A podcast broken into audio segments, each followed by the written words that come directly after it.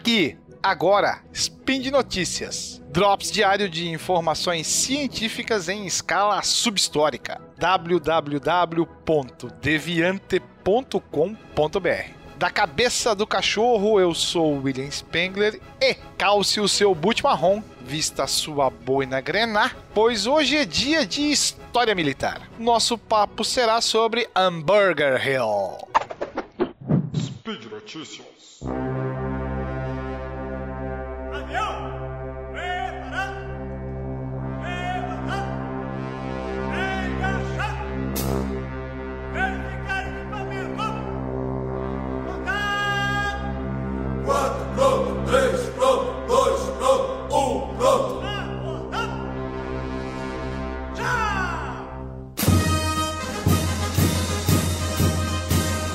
Imensa formação de brancas cruzes. Desfile mortuário de fantasmas. Exótico mercado de miasmas. Exposição de ossadas e de urzes. São esses os primeiros versos do poema Lembrai-vos da Guerra. Aliás, as lembranças que ficam de uma guerra são exatamente essas: pilhas e pilhas de mortos. E a guerra do Vietnã, na qual morreram cerca de 2 milhões de vietnamitas e mais de 60 mil estadunidenses, é um exemplo icônico da grandiosidade das perdas humanas. Uma das batalhas que ajuda a ilustrar essa situação foi a tomada da colina 937, que ficou conhecida entre os GI como a Batalha de Hamburger Hill.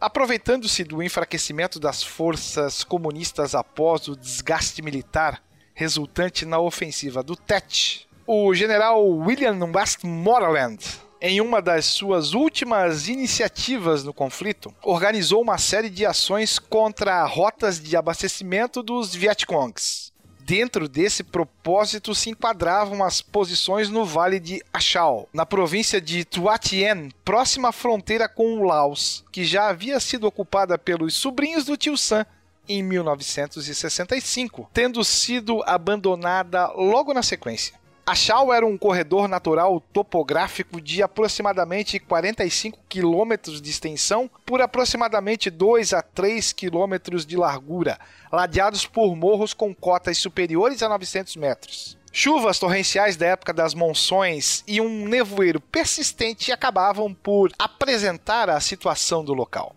Westmoreland considerou o momento propício para uma nova investida, organizando em abril de 1968 a missão Delaware, visando recuperar o controle da área, incumbindo para isso a primeira divisão de cavalaria. Região coberta por espessas florestas, a investida liderada por bombardeiros B-52 foi inicialmente rechaçada pela artilharia do Exército Nacional Vietnamita, forçando o cancelamento temporário da operação. Em agosto de 1968, Westmoreland fora substituído por Creighton Abrams, à frente das forças americanas no Vietnã. Este general, por sua vez, nomeia a centésima primeira divisão aerotransportada como a nova unidade que interveria naquele teatro de operações. Tentou-se a Operação Somerset Plan, mas o resultado foi semelhante a Delaware. Nos meses posteriores, novas investidas foram realizadas e a Operação Massachusetts Striker impôs o recuo das tropas norte-vietnamitas, abrindo caminho, em maio de 69, para o início do avanço americano. Era a Operação Apache Snow. O alvo específico era um monte denominado Apbia, decodificado como Colina 937, altitude da cota, pelos estrategistas americanos, posteriormente chamado de Hamburger Hill pelos soldados, vez que era capaz de transformar homens em hambúrgueres, tamanha a carnificina causada pelos norte-vietnamitas e pelo fogo amigo. Nestas operações, diante das chuvas torrenciais,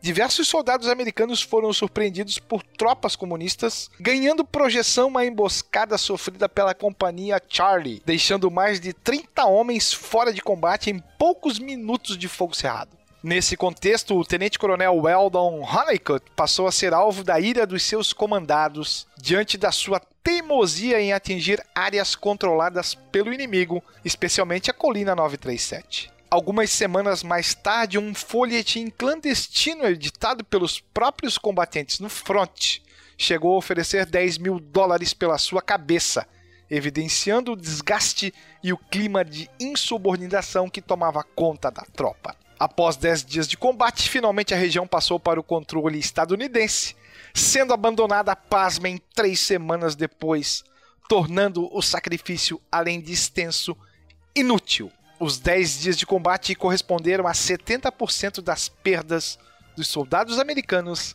na frente de batalha. Deixando um saldo de 70 mortos e quase 400 feridos, a Batalha de Hamburger Hill acabou sendo intensamente explorada pela mídia, sendo muito mal recebida pela opinião pública americana. Aliás, pela primeira vez na história dos Estados Unidos, os soldados americanos carregariam o fardo da desaprovação pública. Conta-se que no alto da colina 937, os próprios soldados americanos cravaram uma placa com o nome Hamburger Hill e logo abaixo os dizeres: Valeu a pena? Tal batalha, pode-se dizer, que contribuiu decisivamente para a iniciativa do então presidente Nixon de retirar as tropas americanas do campo de batalha, dando início à fase conhecida como vietnamização da guerra. Hamburger Hill também acabou servindo de base para um dos melhores filmes cuja temática é a Guerra do Vietnã, intitulado justamente Hamburger Hill, de 1987.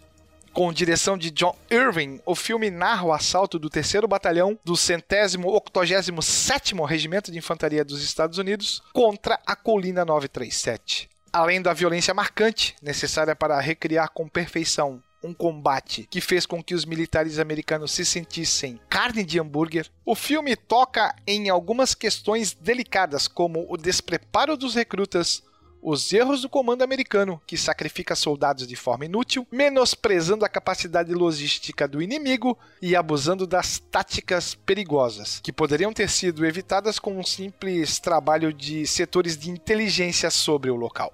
That's all, folks! Para você que se interessou em saber um pouco mais sobre a Batalha de Hamburger Hill, espie o link que eu coloquei lá no post do Portal Deviante ele vai remeter à minha coluna chamada Lembrai-vos da Guerra, na qual eu trato de alguns episódios militares. Aproveite e deixe seu comentário, crítica ou sugestão para os nossos próximos assuntos. Vale lembrar que este podcast só é possível de acontecer graças ao seu apoio no patronato do SciCasts, que pode ser feito via Padrim, PicPay ou Patreon. Bye bye, fellows!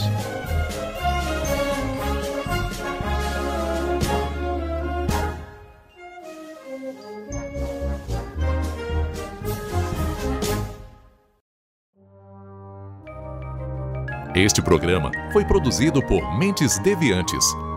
deviante.com.br.